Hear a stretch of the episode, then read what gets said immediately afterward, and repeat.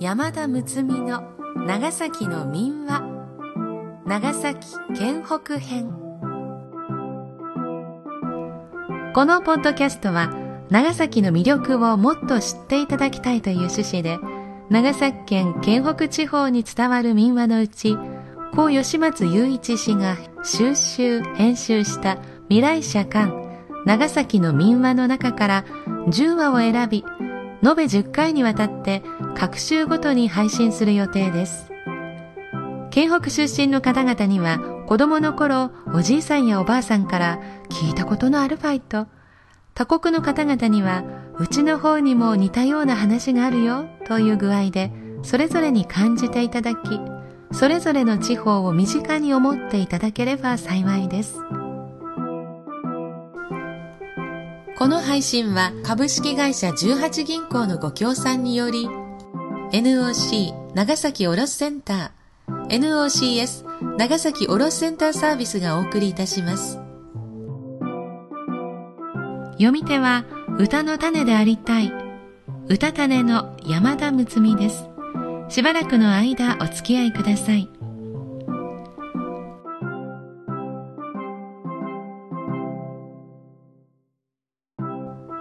今回は行き着き島に伝わる悲しいお話。サン・ジュアン様の巻をお送りします。なお一部原意を損なわない程度の言い換えなどの編集を行っています。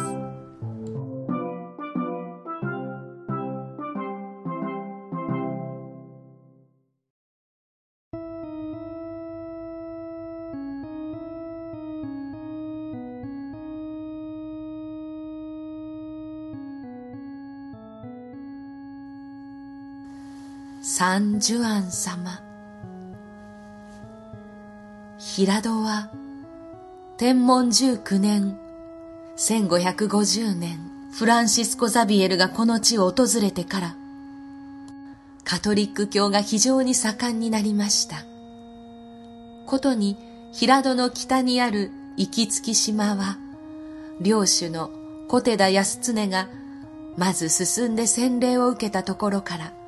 ほとんど全島がキリシタンというありさまでした。でも、この地方にも秀吉の禁令後は、次第に弾圧の嵐は吹き荒れてきました。特にひどかったのは、慶長8年、1603年でありました。キリシタンの種を一人残さず潰してしまおうと意気込んだ役人の手によって、信者たちは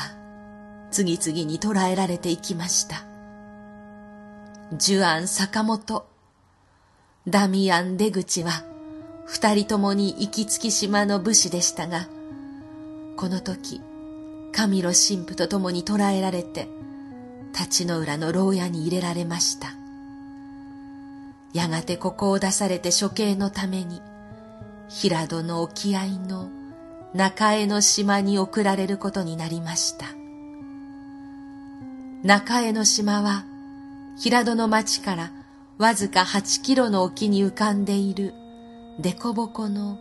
岩ばかりの無人島です。ジュアンはこの時31歳。進んでろうこいで、青い海を眺めながら、美しい声で賛美歌を歌いました。ダミアンは43歳。黙って船の縁に腰を下ろし、目をつぶってその歌を聴いていました。島に上がって二人とも役人に切られましたが、その死体は袋の中に詰められて、海の底に沈められました。その後で、二人の家族の者も処刑されることになっていましたが、両家の者たちは違った船で島に送られました。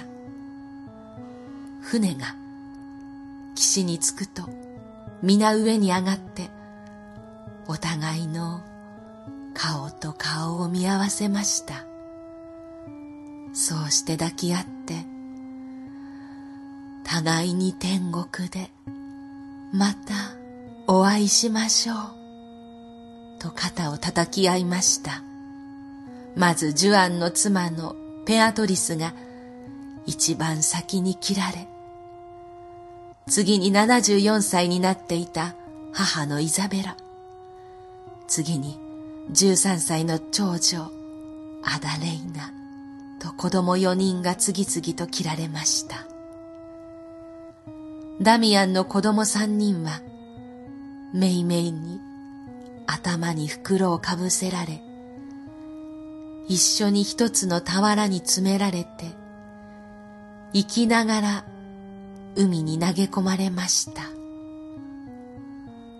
その年の6月8日寿安次郎左衛門が処刑されることになったのです。寿安は立派な指導者として信者たちの信頼を一心に集めている人物でありました。島に送られていよいよ処刑される前に役人たちは仏教のお札を見せてこれを飲め。そうしてキリストの教えをやめよと言いました。しかしジュアンはきっぱりとそれを断り天の一角を見つめてここから天国はそう遠くはないと叫びました。そうしてやがて切られてその場に倒れました。これからこの中江の島を誰言うとなく三十庵様と呼ぶようになりました。そうしてここを聖地と呼び洗礼に使うお水は必ず船に乗ってこの島に来て汲むことにしました。どんな日照りの激しい年でもこの島の岩の割れ目に棒を差し込んでおらしを唱えると冷たい水がこんこんと流れ落ちてきました。この水を瓶に入れて持ち帰ったのです。また月の明るい晩などは集まって殉教者たちを忍んで参ろうやな。ぁ参ろうやなパライソの寺にぞ参ろうやな広い寺と申すぞな。広い狭いは我が胸にあるぞやな。と歌いました。パライソというのはポルトガル語で天国という意味です。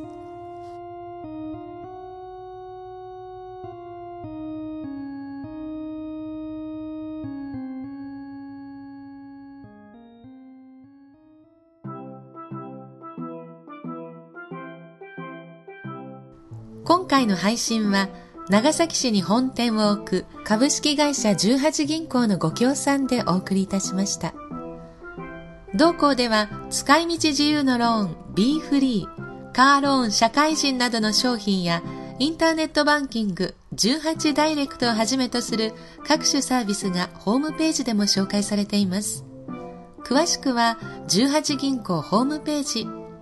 http www. 数字で 18bank.co.jp スラッシュをご参照の上ご利用されてはいかがでしょうか次回は株式会社未来社発行の長崎の民話の中から北松浦地方の丹後の人柱のお話と壱岐地方に伝わるお話穴ほげ地蔵のお話をお届けします。なお朗読本文には差別的と取られかねない部分を含むこともありますが、伝承されている民話であることを汲み取り、その味わいを残す意味から、朗読する上で必要な言い換えなどはありますが、ほぼ原文通りに朗読しております。ご了承いただければ幸いです。こういう殉教にまつわるお話をこれまでもいくつか読ませていただいているんですけれども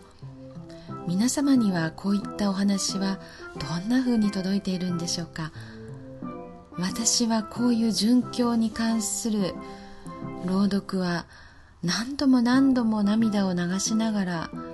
読むんです。でそして心の奥にある痛みが解放されてからようやく録音に挑む挑むというか望むことができるようになります。信じる者宗教の自由の時代を選んで今回は私は生まれてきたのではないかなという思いがあります。たくさんの失われた命が